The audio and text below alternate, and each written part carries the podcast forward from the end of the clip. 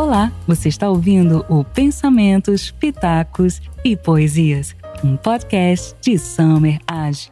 Pois é algo tolo submeter-se ao que podes evitar. Eu quero começar com esses trechos.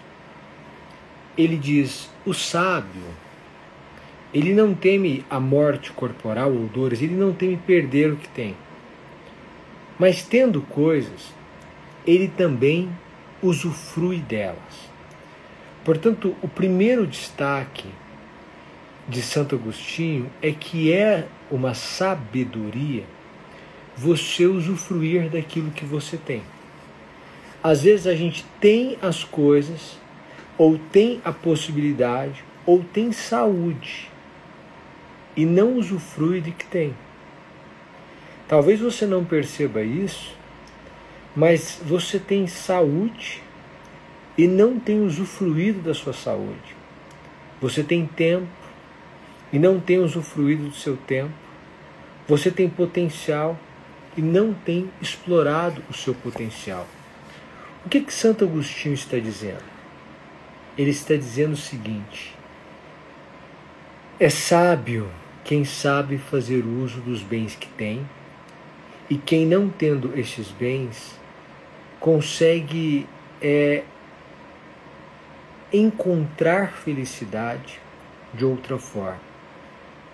Mas há um trecho final em que ele diz: Pois é algo tolo submeter-se ao que podes evitar. Deixa eu te dizer uma coisa. A maioria dos erros que nós cometemos são erros previsíveis.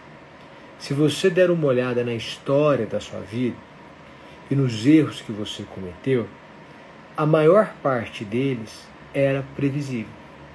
Você olha, realmente. Às vezes a pessoa faz uma faculdade e reclama da remuneração daquela profissão. Mas quando ela decidiu fazer a faculdade, aquela remuneração já não era previsível? Às vezes a pessoa toma uma decisão de vida de se afastar dos filhos. E aí, quando alcança uma idade mais avançada, ela não tem o carinho dos filhos.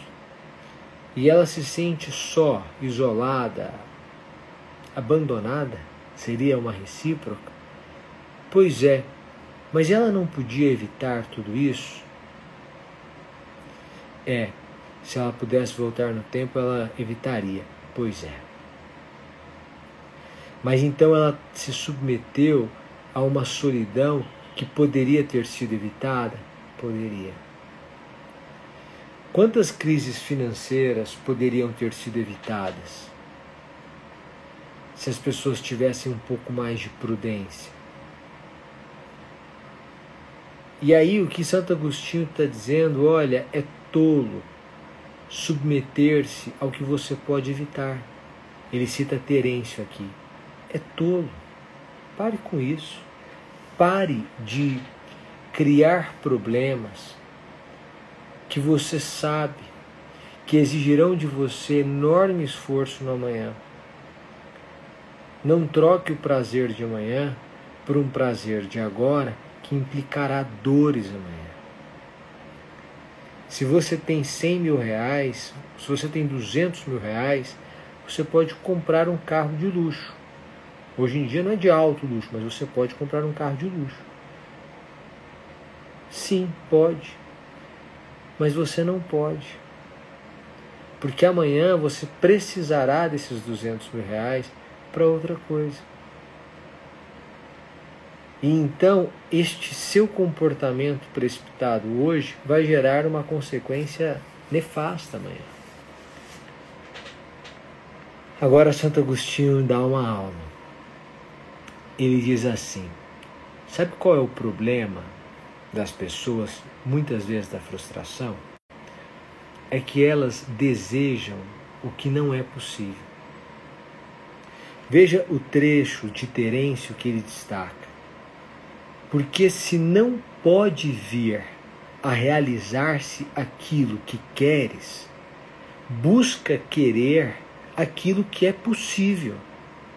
Como será miserável se nada lhe acontece fora da sua vontade? Deixa eu te dizer uma coisa.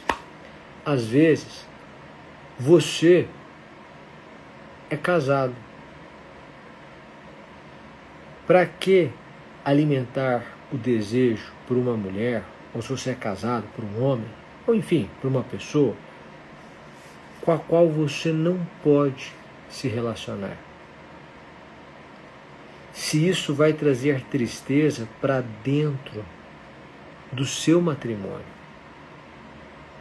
Ou se você é solteiro ou solteira e se envolve com alguém que é casado.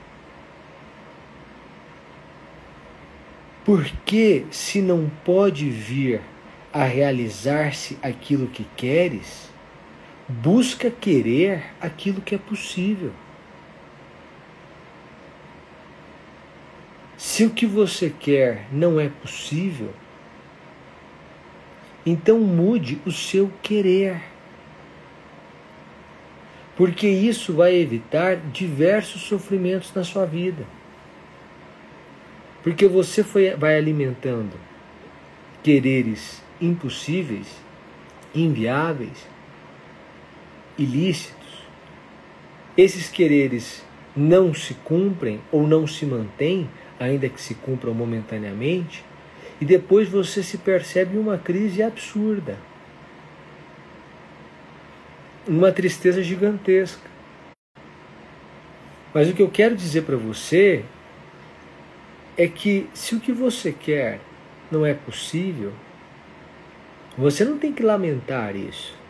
Você tem que mudar o seu querer. E então você encontrará felicidade. Porque o que você desejar será possível. Ele continua aqui. E aí ele faz uma reflexão maior ainda. Suponhamos que exista alguém como Cícero disse, chamado Orata. Orata é um homem muito rico, extremamente agradável, encantador, a quem jamais faltou nada, nada faltou daquilo que desejasse, nem beleza, nem saúde. Ele dispunha em abundância de propriedades rentáveis e de amigos. Mas vês, Licêncio, que esse homem afortunadíssimo acabou impedido de alcançar a vida feliz.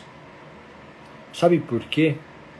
Porque uma vez que tinha uma inteligência aguda, ele percebia que poderia perder todos os seus bens. E ele sentia medo, sentia-se abatido pelo medo. Deixa eu te fazer, deixa eu te falar uma coisa. Santo Agostinho vai dizer aqui. O medo pode fazer de você um miserável, ainda que você possua bens. O medo de perder o que você tem pode fazer de você um miserável. Quem é miserável para Santo Agostinho?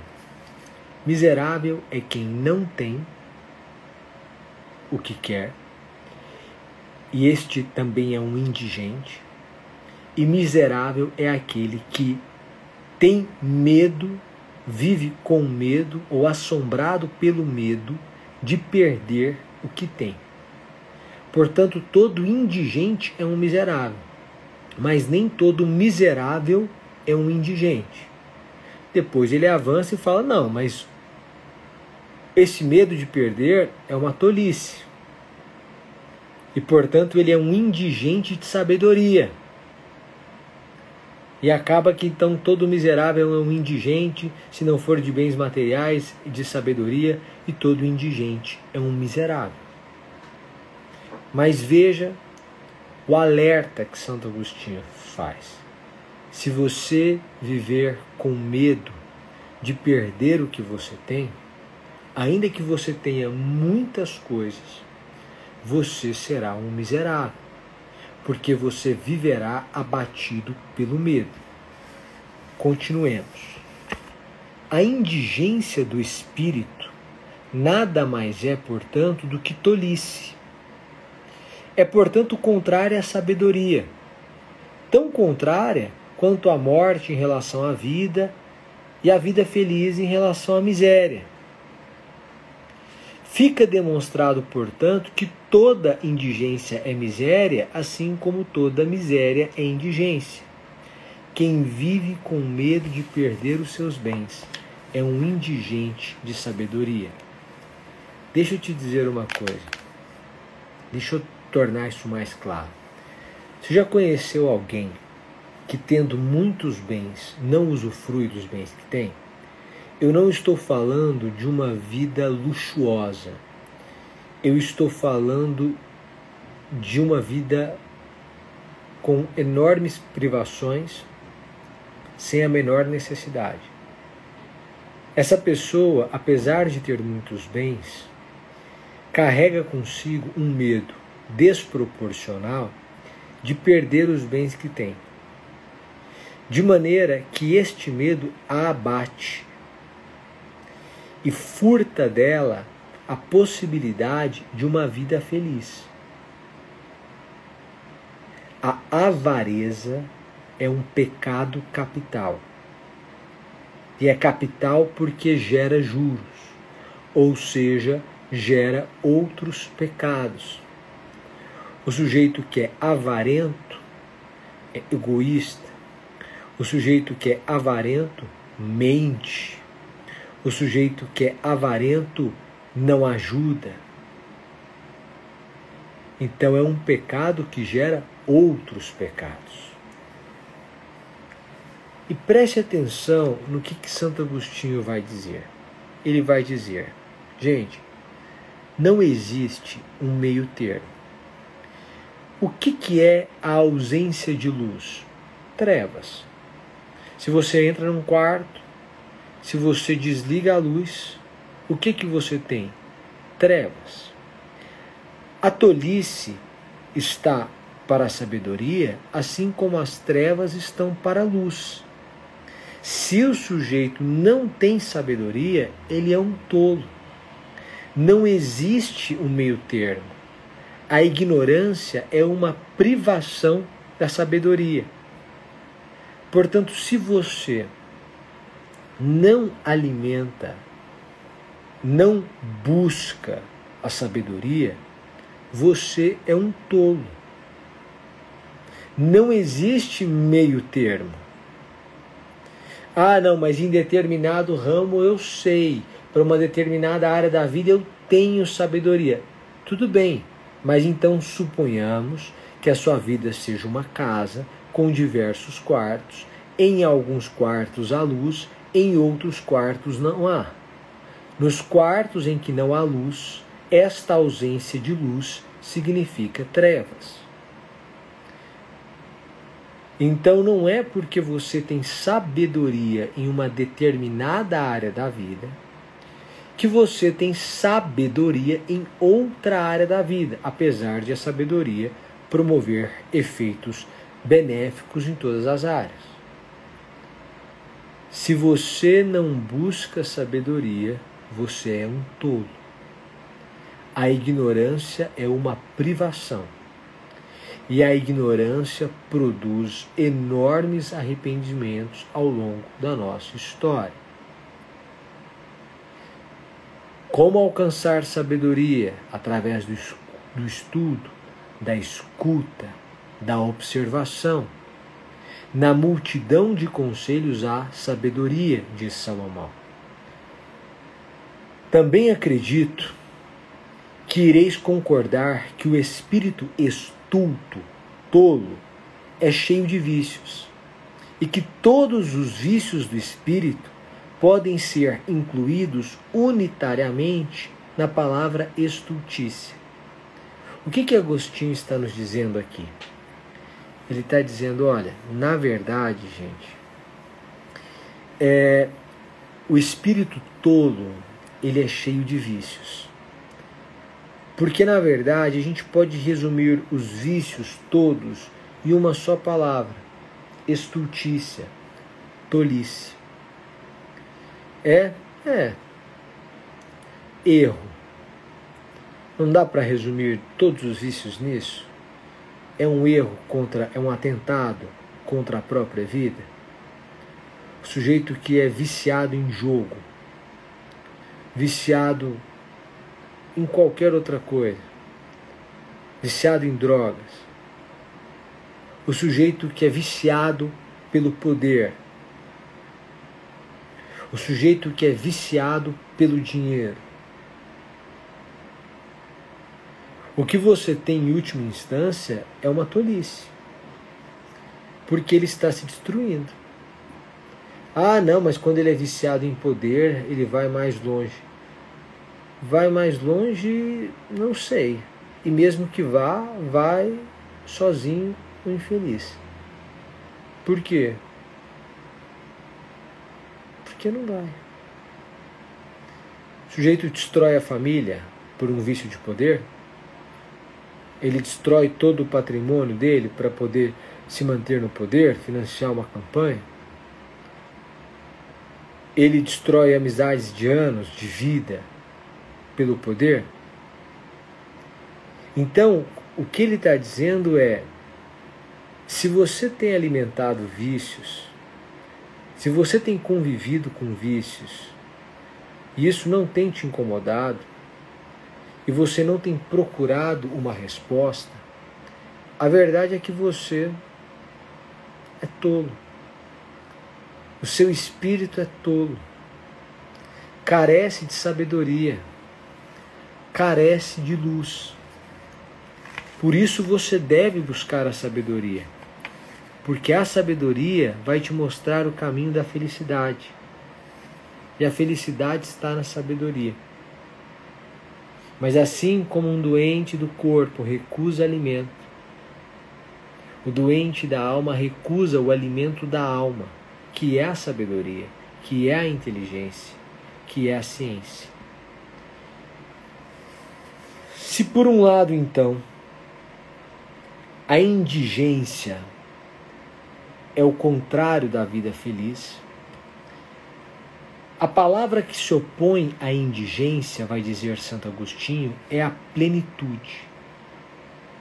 E a plenitude está radicada na medida e na temperança. Preste atenção. Se a indigência é a própria estultícia, portanto tolice, a plenitude será a sabedoria. E a sabedoria se manifesta na simplicidade. E ele conclui com uma citação de Cícero: Cada um pode ter sua opinião, mas eu julgo que a frugalidade, isto é, a modéstia e a temperança, temperança é a virtude máxima. Preste atenção, a gente já disse isso na primeira live. Se você tem um dom e o exercício deste dom rouba-lhe a humildade, a simplicidade, a frugalidade, a temperança, então você não tem o domínio disso. Então o seu dom não se manifesta da forma mais nobre. O que é uma vida feliz? Ele vai dizer, é uma vida plena. Mas uma vida plena é uma vida de simplicidade, de modéstia e temperança. Olha como ele continua. A modéstia, assim se chama porque provém de modos, que é medida Assim como temperança vem de temperies, que quer dizer boa proporcionalidade. Mas onde há medida e boa proporcionalidade, não há nem mais nem o menos. Essa, portanto, é a plenitude. A coisa exagerada carece de medida. Preste atenção. O que que Santo Agostinho está dizendo? Está dizendo a coisa exagerada carece de medida. A plenitude está na boa proporcionalidade. Está no equilíbrio. Este é o caminho da vida feliz. Summer, mas o sujeito pode ficar riquíssimo, que isso significa que ele será infeliz? Não. Mas se ele depende desse resultado, ou seja, de ficar riquíssimo para ser feliz, então ele não é sábio. Todo exagero, você pode ter isso como consequência. Ah, o sujeito foi, prosperou. É, aí você vê um sujeito tipo Warren Buffett, que fala, não gente, essa casa é minha é boa, esse carro meu é bom. Eu sei ganhar dinheiro, então o meu dinheiro eu vou doá-lo. Olha a sabedoria. O meu dinheiro eu vou doá-lo. O excesso eu vou deixar para filantropia.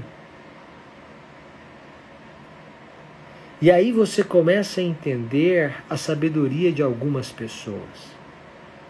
O que que Santo Agostinho está dizendo? Está dizendo, olha, deixa eu te falar uma coisa. Se você quiser saber de uma, se você quer encontrar uma vida plena, você tem que encontrar uma vida com proporcionalidade.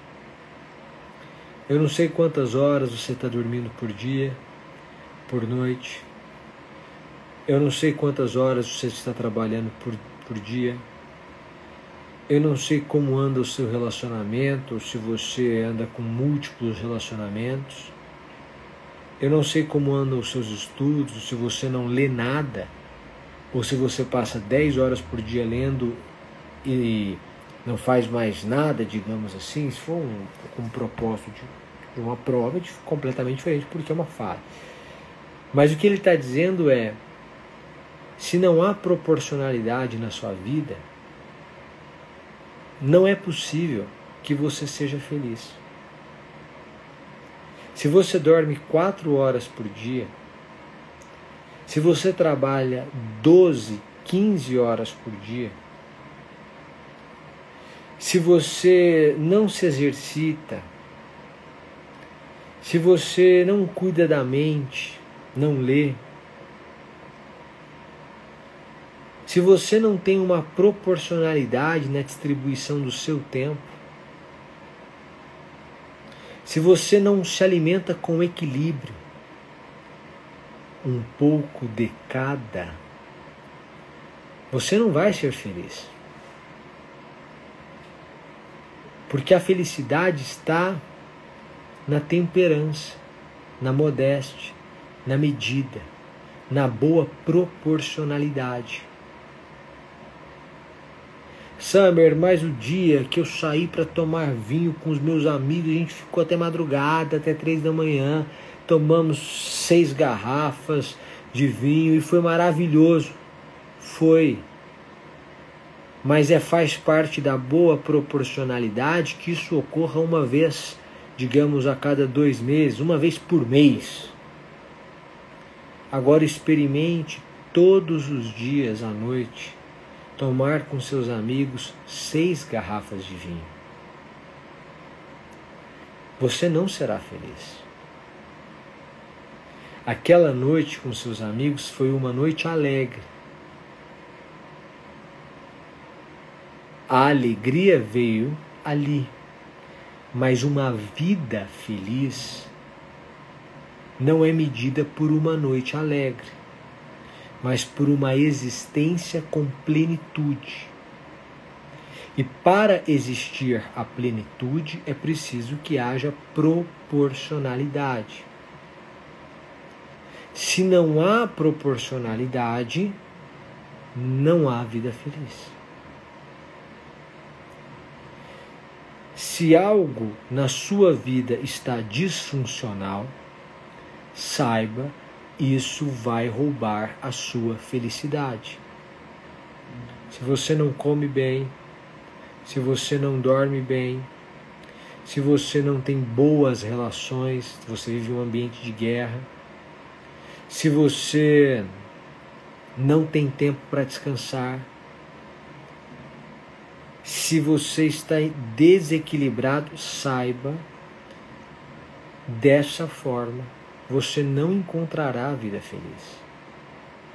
é preciso que você volte os seus olhos para a proporcionalidade. É preciso que você diga: não, o que é saudável? Saudável é dormir sete horas por noite. Eu não consigo. Hoje eu não consigo. Por que, que eu não consigo? Ah, porque eu estou tomando cinco é, xícaras de café, seis xícaras de café por dia, porque eu uh, ando muito ansioso, porque eu estou muito estressado. Tudo bem. Então há diversas coisas que você vai ter que controlar para alcançar essa vida feliz. Essa proporcionalidade.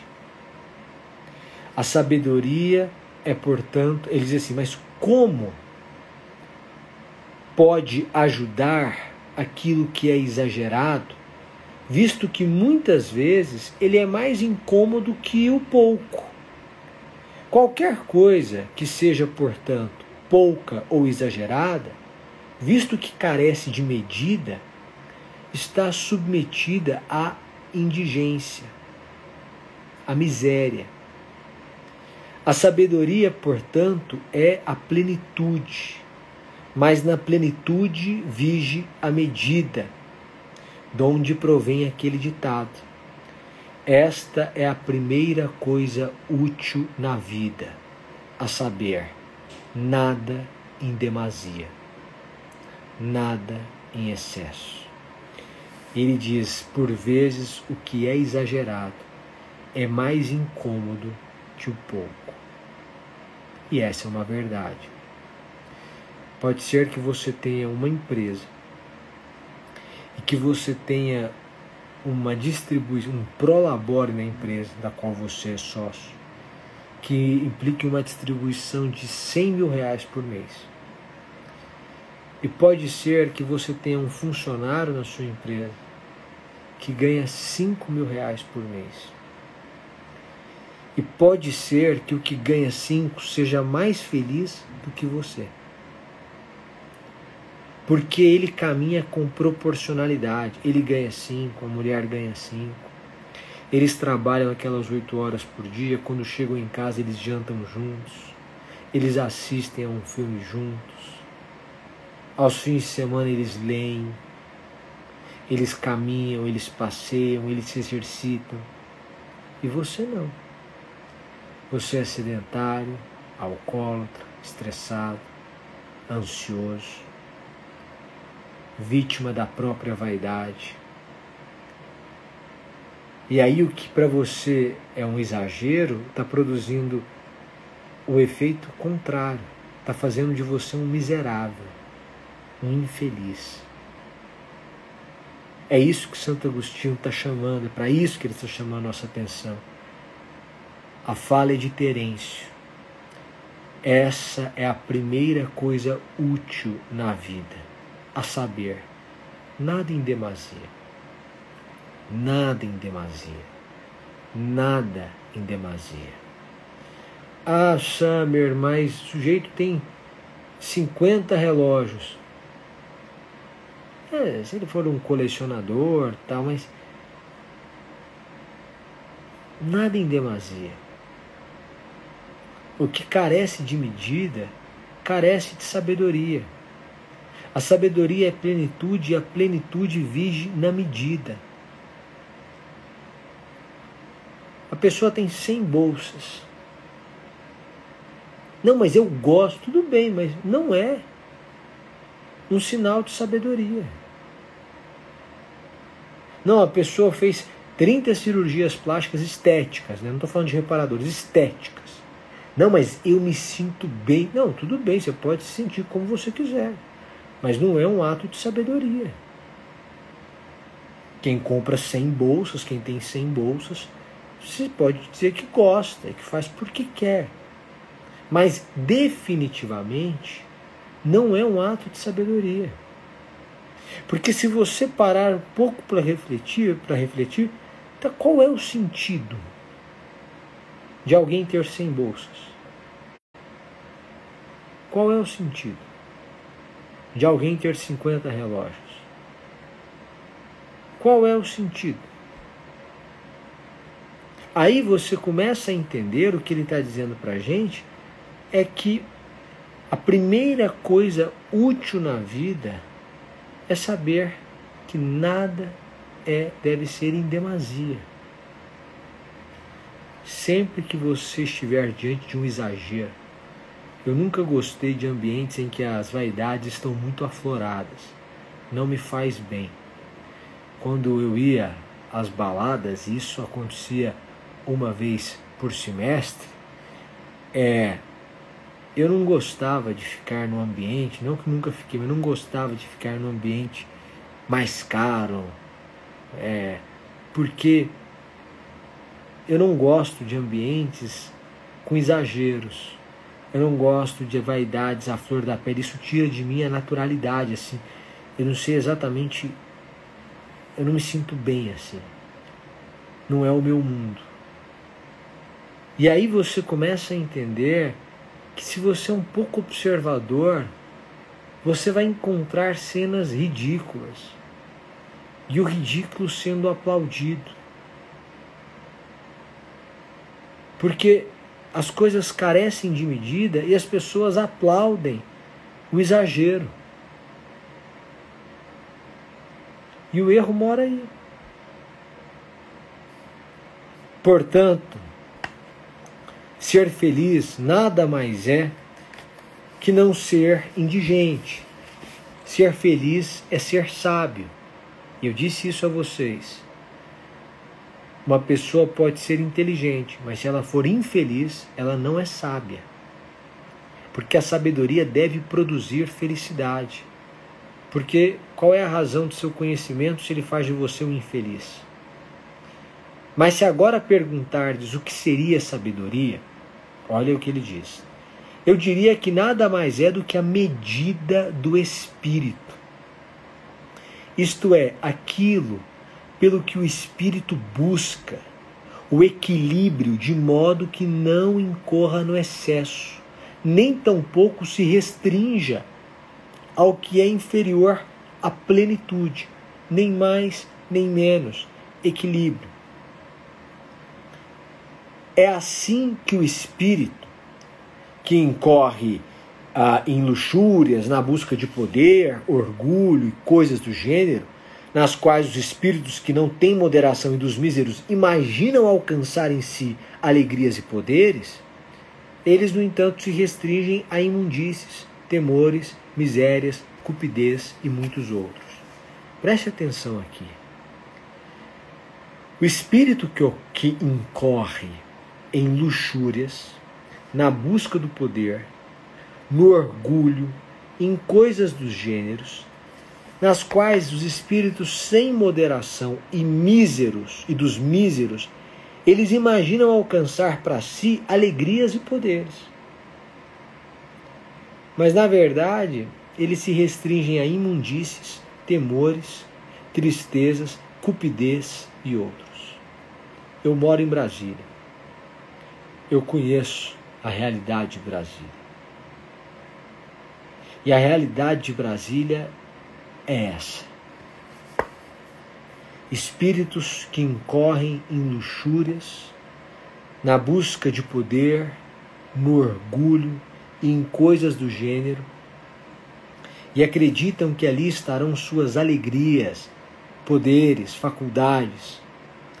Mas na verdade, quando você chega no final da história, no fim da história, o que você encontra ali são imundícies, temores, o jeito vive com medo, tristezas, cupidez e muitos outros. Santo Agostinho está dizendo: olha, existem alguns espíritos sem moderação que acham que essas luxúrias, essa busca do poder, esse orgulho, essas coisas vão levá-los a muitas alegrias porque é na reunião ali, na casa do senador, que as coisas são decididas, regadas a vinho e charuto. Mas isso não produz vida feliz, produz uma noite alegre. E nessa busca insaciável que cega, que aprisiona e que destrói a família, eles sofrem, sofrem muito, sofrem por tudo no final. E aí Santo Agostinho vai dizer: todavia, o, uma vez que o espírito contempla a sabedoria que veio a descobrir, e para usar as palavras desse jovem, quando a ela se atém, quando o espírito se atém à sabedoria, nenhuma vaidade irá movê-lo a voltar-se para a falsidade dos ídolos, abraçado ao peso dos quais costuma decair e abismar-se para longe de seu Deus. Não teme nenhuma falta de moderação e assim nenhuma indigência e nem portanto a miséria. Ele diz: Olha, se você descobrir a sabedoria, se você se atentar à sabedoria, você não vai voltar a essa falsidade dos ídolos, da luxúria, do, da busca insaciável por poder, do orgulho e de coisas do gênero. Você vai ter em você uma moderação de espírito. E isso vai fazer muito bem a você. E aí ele caminha para o final. E agora você precisa entender que nós estamos falando de Santo Agostinho, portanto, é um, um, uma reflexão de cunho evidentemente cristão. O que deveremos chamar a sabedoria se não a chamarmos de sabedoria de Deus? Mas também aprendemos em 1 Coríntios, capítulo 1, versículo 24, aprendemos da autoridade divina que o Filho de Deus nada mais é que, que a sabedoria de Deus. É assim que Paulo, na carta aos Coríntios, fala de Cristo, porque pregamos a Jesus Cristo, poder de Deus e sabedoria de Deus. O que podemos chamar de sabedoria? A sabedoria de Deus. Quem é a sabedoria de Deus? E ele diz: Cristo. Mas o que julgais ser a sabedoria se não for a verdade? É, a sabedoria é a verdade. E diz, portanto, o que disse Cristo? Disse: Eu sou a verdade. Mas para que a sabedoria seja a verdade, ela tem de vir de uma medida suprema. E, portanto, a medida suprema é Deus, da qual procede essa sabedoria, ou essa verdade, e para a qual retorna, estando perfeita. Mas a medida suprema não se impõe nenhuma outra medida superior. Para que nós falemos que é a sabedoria de Deus, a verdade, é preciso que esta sabedoria seja proveniente de Deus, que é a justa medida, medida suprema. E significa que acima dele não pode haver medida. É isso que ele está dizendo. E aí, assim como a verdade, portanto Cristo, nasce da medida suprema, Deus, assim a medida suprema se conhece pela verdade. Portanto, Deus se conhece pelo Cristo. Quem é filho de Deus? Ele é a verdade. Quem é o filho de Deus? Diz ele é a verdade. Quem é aquele que não tem pai? E, que, e quem mais poderia ser senão a medida suprema? Deus. Portanto, todo aquele que chegar à medida suprema pela verdade é feliz. Portanto, conhecer a Deus por Cristo, encontrar essa medida, ele vai dizer, por meio da verdade que é Cristo, é encontrar uma vida feliz. E isso então é possuir a Deus no espírito. Todo o restante, pois, embora procedendo de Deus, não possui a Deus. E aí ele continua. Mas enquanto buscamos a Deus, temos de admitir que ainda não estamos saciados daquela fonte de Deus, já que você está buscando. E aí ele vai dizer: a saciedade plena dos espíritos, isto é, a vida feliz, é conhecer piedosamente, perfeitamente, por quem somos conduzidos para a verdade. Por quem? Qual a verdade de que fruímos? E através do que somos ligados à medida suprema? Por quem somos conduzidos à verdade? Pelo Espírito Santo. Qual a verdade de que fruímos? Cristo. Através do que, de quem, portanto, de Cristo, somos ligados com a medida suprema, Deus, e, portanto, a saciedade plena do, Espírito está, e a vida feliz é conhecer piedosamente e perfeitamente a Deus. E aí ele conclui: sem dúvida alguma, esta é a vida feliz. É uma vida perfeita. Tenhamos confiança que a ela podemos ser rapidamente conduzidos por uma fé sólida, uma esperança alegre e uma caridade ardente. Como é que você vai ser conduzido a uma vida feliz? Santo Agostinho diz então três procederes, procedimentos que você tem que ter. Primeiro, uma fé sólida. Segundo, uma esperança alegre. Terceiro, uma caridade ardente. Se você não tem uma fé sólida, você não vai alcançar uma vida feliz. Se você não tem uma esperança alegre, uma esperança que produz em você uma alegria, uma esperança que produz em você um otimismo, uma esperança que produz em você um desejo de viver, não dá para ser feliz. E é preciso que você desenvolva uma caridade ardente. Seja uma pessoa que ajuda. É melhor dar do que receber. É melhor dar do que receber. Fé, esperança e caridade como caminhos para uma vida feliz e plena que se dá por meio do conhecimento, e é isso que diz, do conhecimento de Deus. Quem nos leva à verdade? O Espírito Santo, que convence da verdade. Quem é a verdade? Cristo, e por meio da verdade chegamos a Deus. A conclusão é, evidentemente, uma profissão de fé, mas é claro, nós estamos falando de Santo Agostinho. Então, você pode não concordar, mas para quem crê, aqui nós estamos diante de uma verdade. De qualquer sorte, ainda que você não seja cristão, você vai aprendendo com Santo Agostinho que a felicidade está na moderação. Se você não for moderado, se você viver sofrendo pela busca de uma demasia, ó, oh, quão miserável você é. E para os que creem, como eu,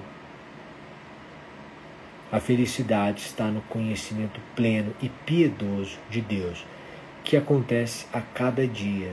Não estamos saciados, buscamos e, portanto, ainda não temos por completo toda, não conhecemos ainda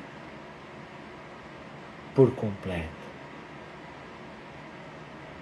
E essa busca é eterna. E assim nós vamos encontrando a cada dia um pouco mais da vida feliz.